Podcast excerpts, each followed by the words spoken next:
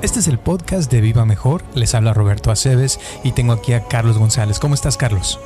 Estoy bien. Fíjate que ya, ya vamos a cumplir el año, ¿verdad? ¿O ya llevamos un año? ¿Cuánto tiempo llevamos? Estamos a punto de llegar a un año. Vamos como en la semana número 49, creo es esta. Sí, es el podcast 49 y pues la verdad se me ha pasado rapidísimo porque hay tantos temas y tantas cosas de qué hablar que pues eh, es interesante hacerlo, a mí me gusta. A mí también, se me hace muy padre y fíjate que mucha gente ya nos, cada semana me mandan mensajes, me dicen que les gustó esto, que no les gustó aquello y que si podemos hablar de este tema o de aquel tema y eso me gusta porque se ve que hay más interés cada vez más eh, y que hay gente, ya ves, ya tenemos ahí una lista de todos los países donde nos escuchan y pues eso se siente bonito, ¿no?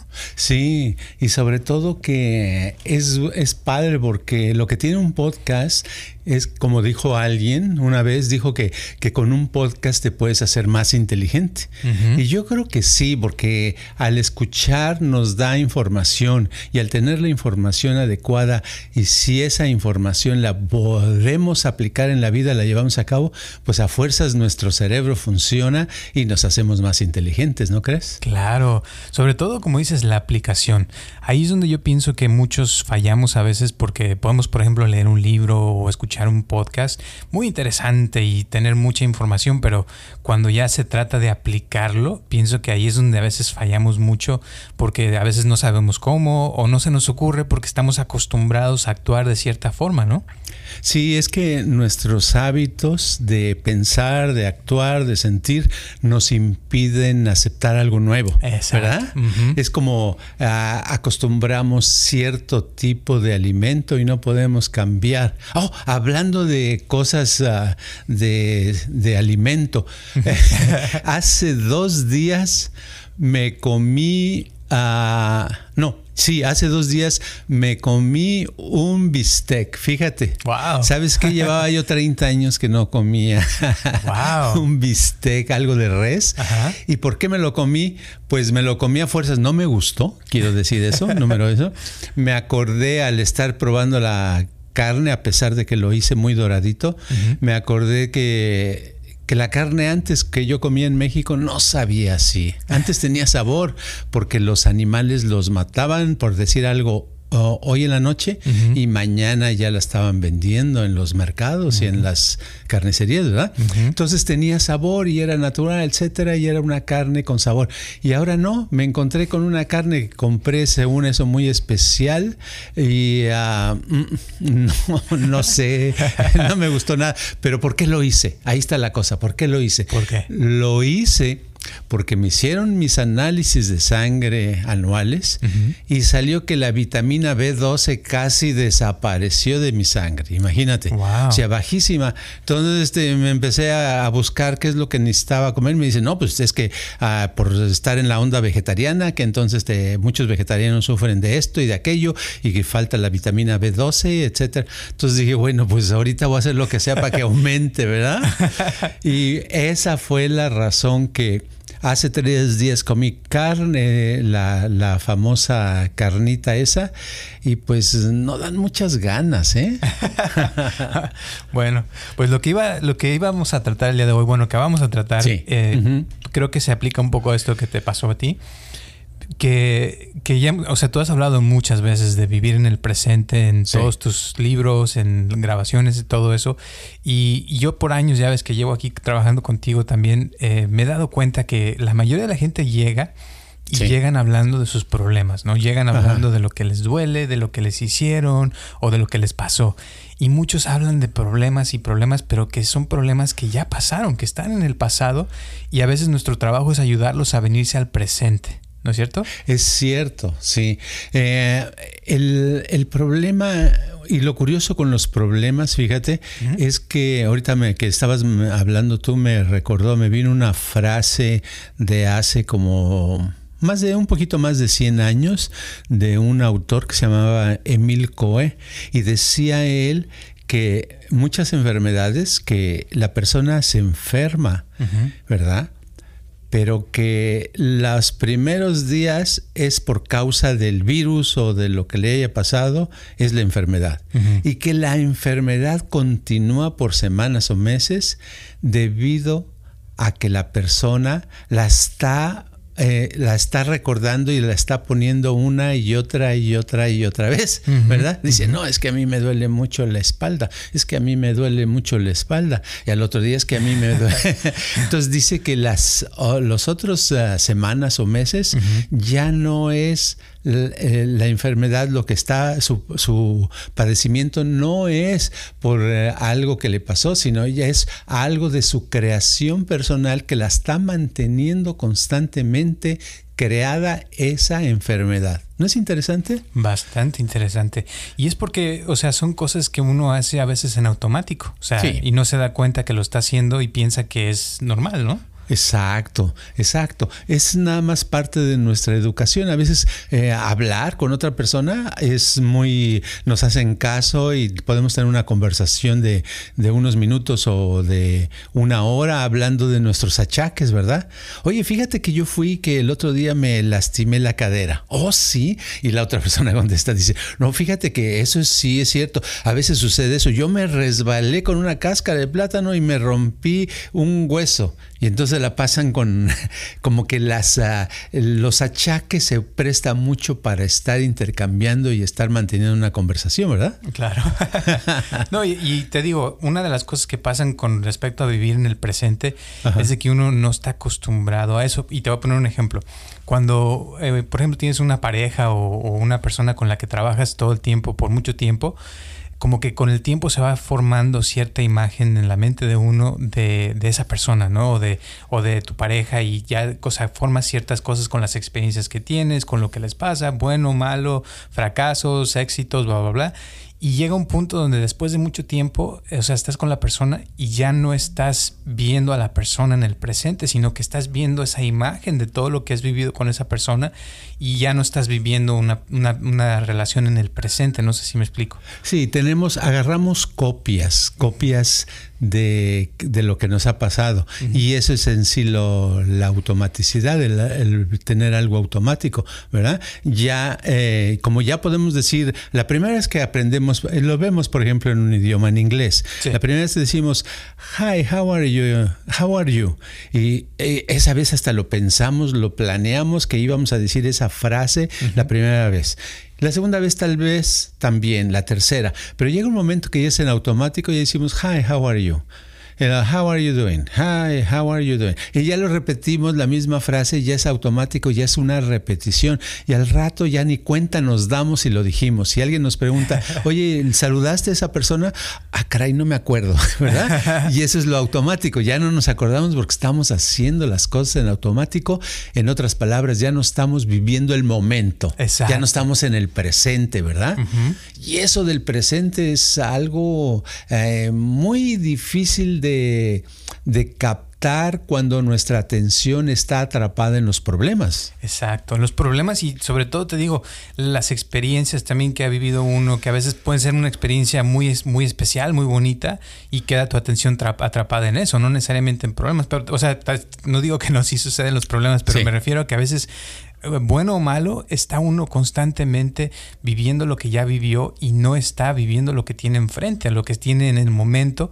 Y te digo, cuando ya llevas mucho tiempo en algo con alguien, como que eso se vuelve más fácil que uno se meta en ese como rollo de vivir en el pasado, ¿no? Exacto, sí, eso de que ya no me doy cuenta ni de qué color o qué ropa trae la persona, qué colores está vestida o vestido, ¿verdad? No, no escucho la música, ya no la saboreo, no saboreo muchas cosas. Y eso sucede, por, por ejemplo, lo vemos mucho en, en cuando una persona está conversando y alguien lo está escuchando. La persona que escucha, si está, su atención está en las cosas que le interesan, interesan o las cosas que le vienen o que le preocupan y muchas veces le cuesta trabajo escuchar a otros, ¿verdad? Le cuesta trabajo porque no está en el presente. Exacto. Porque estar en el presente requiere atención, requiere dirección, requiere enfocamiento y también pues se tiene que hacer un acto de la voluntad, ¿verdad? El querer estar ahí y escuchar. Es una acción, o sea, porque, porque la cosa de los pensamientos es que es algo que a veces tiene uno en su mente y los pensamientos tienen fuerza y a veces nos como que nos atrapan, ¿no? Sí. Y, y, cuando estás en el presente es como que no hay pensamientos, como que estás viendo lo que está ahí enfrente, si hay una mesa o si hay un árbol enfrente de ti o si está una persona, puedes ver a la persona tal cual en ese momento y no lo que te digo, la imagen que has creado de esa persona o los pensamientos que tienes de esa persona que ya formaste, porque a veces tienes una persona, por ejemplo, que conoces y te digo, ya tienes la idea de que esa persona es de cierta forma. Si es tu papá, dices, es que mi papá siempre es esto, es esto y lo otro, pero en el presente tal vez tu papá ya cambió, pero sigues pensando que es lo mismo que ya eh, todos los años ha sido. ¿Sí me entiendes? Sí, vivimos a, muchas veces vivimos en el pasado. Es como si yo crecí en un rancho y allá en el rancho usaba yo botas y usaba sombrero y me voy a vivir a una ciudad y pasa el tiempo y todavía sigo con botas y sombrero cuando en realidad las botas eran para algo, era para que no me picaran los alacranes o las uh, víboras, ¿verdad? Exacto. Pues ya en la ciudad no necesito, pero ¿por qué lo sigo haciendo? Porque lo estoy haciendo en automático. Exactamente. Y lo hacemos lo mismo con otras, con las personas, el trato con las, con los familiares, con las gentes que queremos, las tratamos igual como las tratábamos hace en el pasado, hace 5, 10, 15, 20 años, ¿verdad? Exacto, porque traemos una idea de cómo son, de lo que, o sea, los pensamientos que traemos nos a veces nos afectan en el presente. Igual los miedos, por ejemplo, son pensamientos de que puede suceder algo, puede suceder aquello, y al estar con esos pensamientos nos hacen actuar de cierta forma y a veces no estamos viendo el presente, lo que tenemos enfrente, sino estamos viendo ese miedo y ese miedo nos hace actuar diferentes y no ver lo que tenemos realmente en el presente. Sí, te has dado cuenta cómo el no estar en el presente cómo le va quitando sabor a las cosas, ¿verdad? Sí, totalmente. Sí, es como la primera vez que vas a una reunión, con, vas a conocer ciertas personas, estás ahí con tu atención y ves cómo se comportan y cómo te debes de comportar tú. Pero ya cuando lo has, visto mil veces, ya no pones atención y ya no disfrutas, ¿verdad? Exacto. Y dices, ya, ya no va a venir a estas reuniones, ¿para qué? Es lo mismo, ¿verdad? claro, exacto. Sí, es por qué, pero ese es una, un síntoma de nuestro cerebro que nos dice, nuestro cerebro anda buscando cosas nuevas para mantenerse en el presente, porque las cosas nuevas generalmente es más fácil que mantengan el presente que hacer lo mismo. Hacer lo mismo se puede estar en el presente, pero es más difícil. Como sucedió con, con los... Uh, por eso dicen que en los ratones que han puesto en el laboratorio, que cuando les cambian... Uh, hubo un grupo de ratones que estaban ya casi moribundos porque su cerebro no funcionaba bien, ya uh, olvidaban las cosas, ya estaban este, con su inteligencia muy baja, ¿verdad? Uh -huh. Y de salud muy mal todos los días hicieron un, un, experimento y les, les, ponían comida, pero se las escondían en diferentes lugares. Uh -huh. Entonces, fíjate, pues el animal llega un momento que tenía hambre, ¿verdad? Y la necesidad hacía que anduviera buscando esa comida hasta que la encontraba. Entonces comía y le encantaba, a veces pues ya con mucha hambre porque le costó trabajo encontrarla. Entonces la siguiente vez iba el animal a buscar la comida en el mismo lugar, pero ya no estaba. Ahora la pusieron en otro lugar diferente y había que buscarla y había obstáculos. ¿Qué fue lo que pasó con este experimento? Que al estar cambiando la comida del hogar y poniéndole obstáculos y escondiéndole, etcétera, estos eh, ratones se volvieron a recuperar eh, flexibilidad y capacidad en su cerebro y volvieron a hacerse inteligentes y vivieron mucho, mucho tiempo más, más sanos, más fuertes, por una cosa tan simple como cambiar la comida, fíjate. Sí, no, es que totalmente, o sea, entra eh, todo en eso. O sea, cuando estás en el presente, puedes tú, o sea, aprender algo nuevo, puedes darte cuenta de lo que está sucediendo en ese momento. Y si te dieran la comida todos los días en la boca, pues no tienes que buscar nada. Exacto. no pasa nada. Exacto. Y entonces en la vida, cuando estamos haciendo lo mismo y siempre se nos da igual, eh, hasta el plato te lo pone en el mismo lugar, este, no hay ningún esfuerzo que hacer, ¿verdad? Claro. Es muy fácil salirse y no estar en el presente. Por eso dicen que, una de las teorías dicen que esto viene el que nuestro cerebro tenga que trabajar y hacer algo y estimularse para, para estar mejor, viene de que en el pasado los humanos, ¿verdad? Eh, vivíamos en una época donde ah, no había comida y había que, había que ir a cazar, ¿verdad? No había agricultura.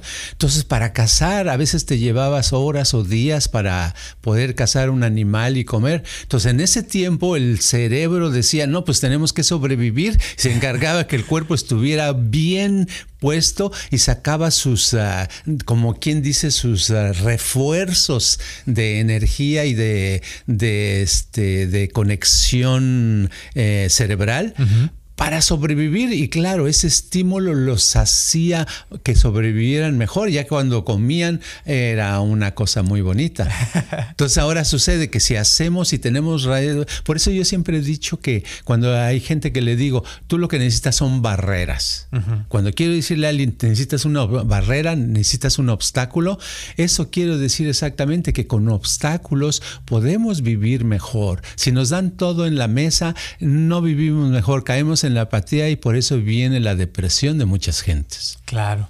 Y a veces uno, o sea, yo he visto, por ejemplo, gente, o precisamente hoy una persona me platicó de un negocio que quiere hacer, pero que lleva cuatro años y no le ha funcionado, ¿entiendes? Y a veces uno se pone barreras, pero eso es, la, es lo que voy de vivir en el presente, que ya van cuatro años que lleva esta persona queriendo que salga esto y no le ha salido. Entonces yo le decía, es que tienes que fijarte ahorita en el presente, si no te ha salido, ya date cuenta, o sea, ya no te hagas ilusiones en tu cabeza de que algún día va a salir. Si no te salió en cuatro años, ¿qué te dice que va a salirte en otros cuatro años? O sea, ¿por qué no vivir en el presente y darse cuenta, verdad? ¿Qué está funcionando y qué no está funcionando para poder cambiar las cosas, ¿no crees? Exacto, y muchas veces no sale algo en tanto tiempo, en cuatro años, porque estamos haciendo lo mismo. Exacto. ¿Verdad? Entonces, si hago el, cometo el mismo error todos los días, ¿qué voy a lograr? Pues una cantidad de errores más grande, ¿verdad? Pero no voy a avanzar.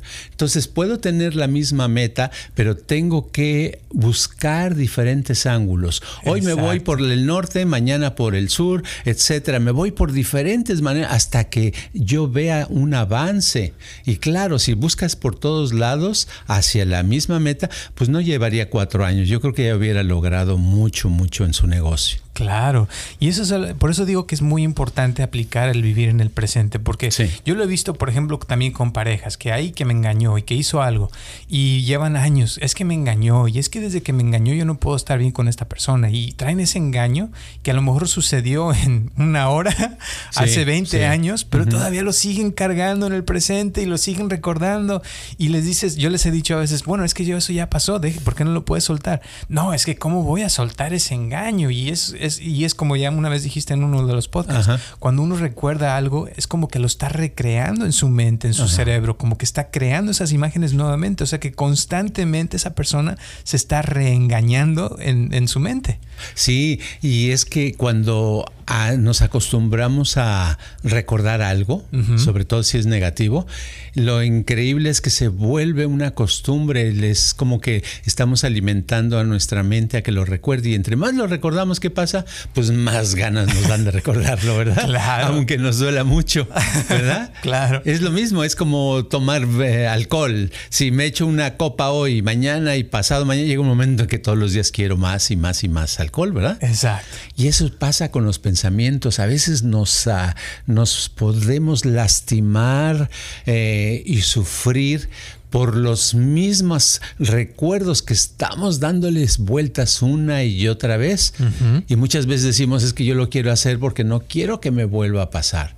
Pero la verdad es que no tiene por qué volver a pasar si ya me está pasando. lo estoy recordando, ¿no? Claro. Entonces al recordarlo lo vuelves a vivir, lo vuelves a sentir, te sientes mal. Es una cosa muy, muy fea el recordar cosas desagradables. Claro. ¿Y qué le dirías a la gente que, como te digo, yo a veces les he dicho que por qué no sueltan eso y me dicen, no, es que cómo voy a soltar eso? Es que fue algo, fue terrible y cómo lo voy a soltar. ¿Qué le dirías a alguien así? Bueno, depende, es, es, difícil para las personas, hay gente que está más dispuesta, ¿verdad? me estoy acordando, por ejemplo, de alguien que, que, me dice, ay, este, me duele el pie derecho, es que me torcí un poquito, pero ya llevo semanas que me duele. Y me dijo eso, me dijo, ¿qué me recomienda? Le digo, córtate un dedo de la mano derecha. me dice, ¿qué? Le digo, sí, capta, sí, te cortas, yo te aseguro, es más, te doy mil dólares, que si te cortas el dedo de la mano derecha y no se te quita el dolor de la torcedura, ah, yo, te doy los mil dólares, ¿eh? Y le daba risa a la persona, ¿verdad? Pero esto está basado en cosas que de, la, de la vida diaria. Por ejemplo, había una persona que se cayó, ¿verdad? Caminando y se lastimó su rodilla izquierda. Qué curioso, ¿verdad? Y dice que ya llevaba tiempo con esa rodilla, que a veces no podía caminar, necesitaba usar una especie de bastón para apoyarse de un lado, ¿verdad? Y dice que otra vez ah, andaba caminando y se volvió a caer. Y al caerse se lastimó la otra rodilla, en este caso la derecha. Y dice, pero lo más increíble es que de ahí en adelante no me volví a molestar la primera rodilla que me había... Le digo, claro, así funcionan las cosas. Como que un clavo saca otro clavo. Hay, hay un refrán, ¿verdad? Un dicho. Y así pasa. Entonces, muchas veces lo que queremos es que, hoy no, yo quiero estar bien, pero sin que hacer ningún esfuerzo. Necesitamos barreras. Entonces, si alguien tiene un problema o algo no puede hacer, tiene que buscar un reto en la vida tiene que hacer algo, un reto de tal manera que su atención tenga que estar en el presente, ¿verdad? Por ejemplo, si, si viene una, un tren y estoy en la vida, en la vía y mi pie está atorado, a fuerzas voy a estar en el presente, ¿verdad? claro. En eso. Entonces necesitamos algo que nos mantenga la atención en este momento y no que suceda al azar, sino algo que nosotros digamos, ¿verdad?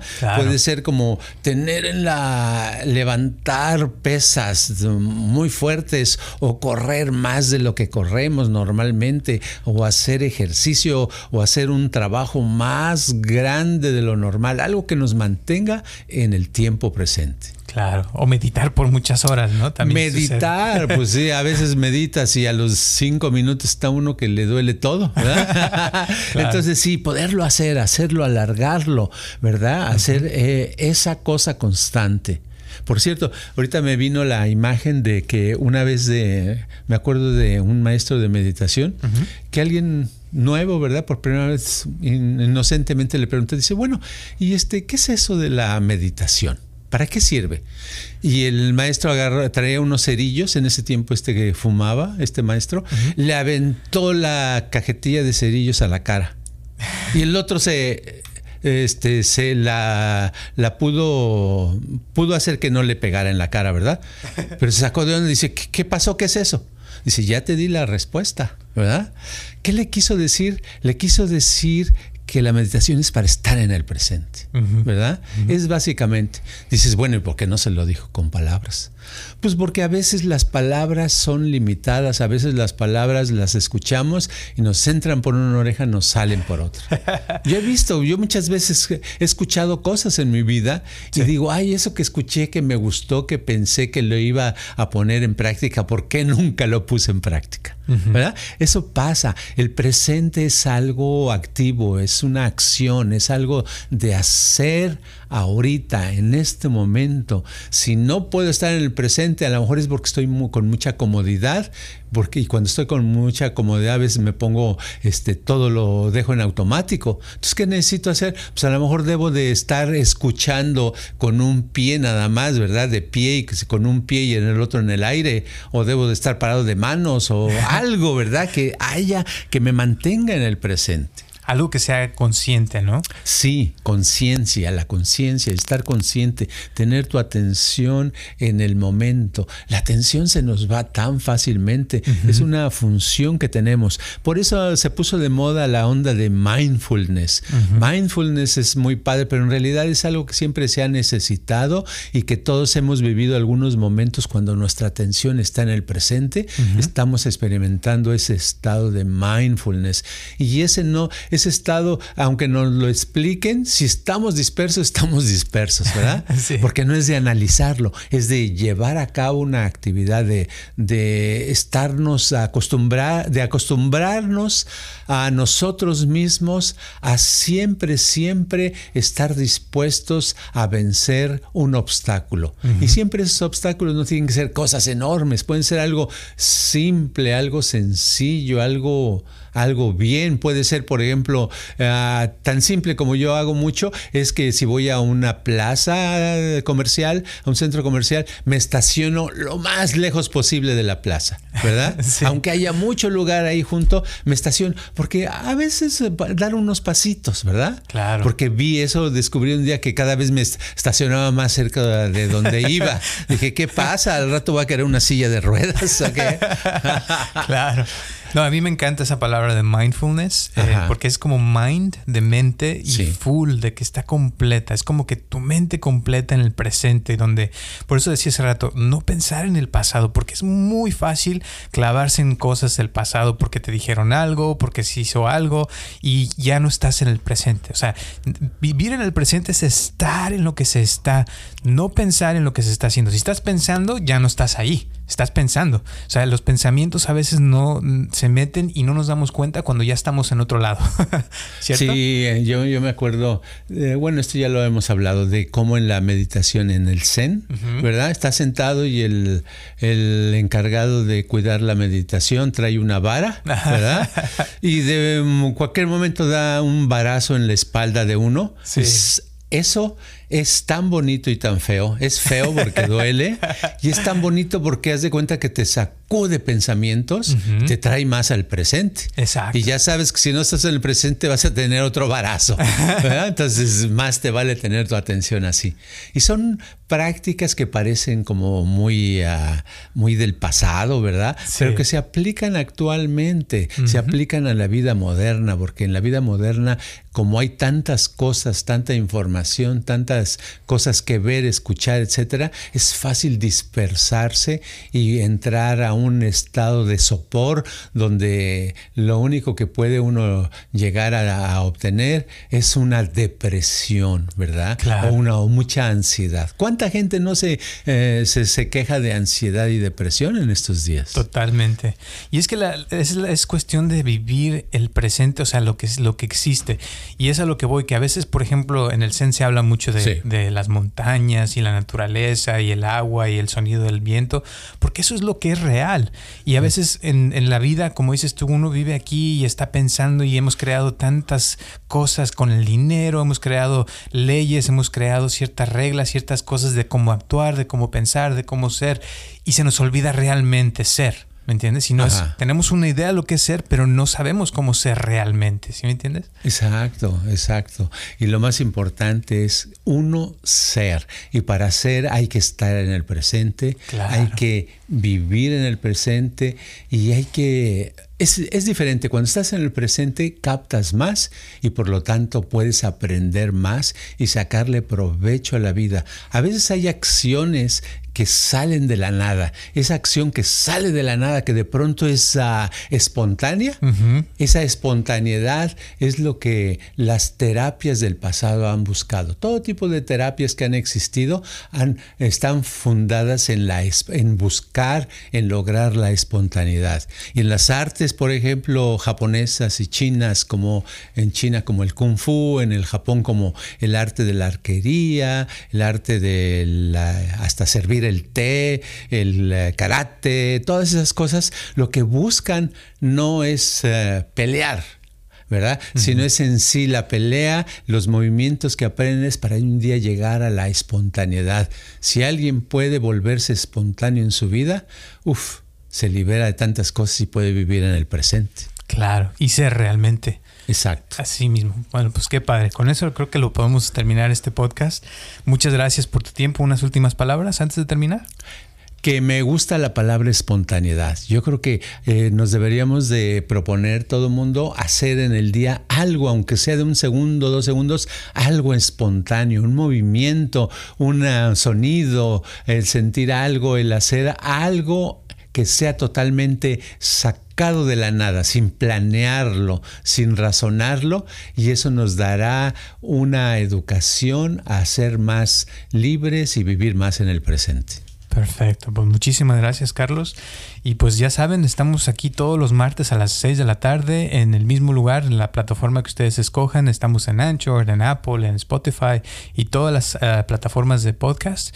Y también acuérdense que tenemos nuestro canal de YouTube eh, ahí pueden buscar Viva Mejor y con todo gusto ahí pueden ver varias grabaciones que tiene Carlos de meditaciones, sonidos binaurales, etcétera. Y nuevamente le damos gracias a toda la gente que nos ha estado donando dinero. De verdad se los agradecemos de todo corazón porque sé que esto es lo que nos motiva a seguir adelante y saben que estamos a la orden. Cualquier comentario, cualquier cosa que necesiten, nos pueden mandar mensaje en cualquiera de las redes sociales. Muchísimas gracias y Carlos, ¿quieres dar tu... Eh, eh, ¿De Instagram? Instagram, por favor. Carlos G. Mente. Todo junto. Carlos G. Mente. Perfecto. Gracias y hasta la próxima. Este podcast está patrocinado por Viva Mejor Ayúdanos a compartirlo con tus amistades para que crezca esta comunidad y, si te interesa donar algo para que este podcast continúe o si tienes algún problema o pregunta que te gustaría resolver, por favor comunícate al área 714-328-4661 o mándanos un correo electrónico a vivamejor.gmail.com.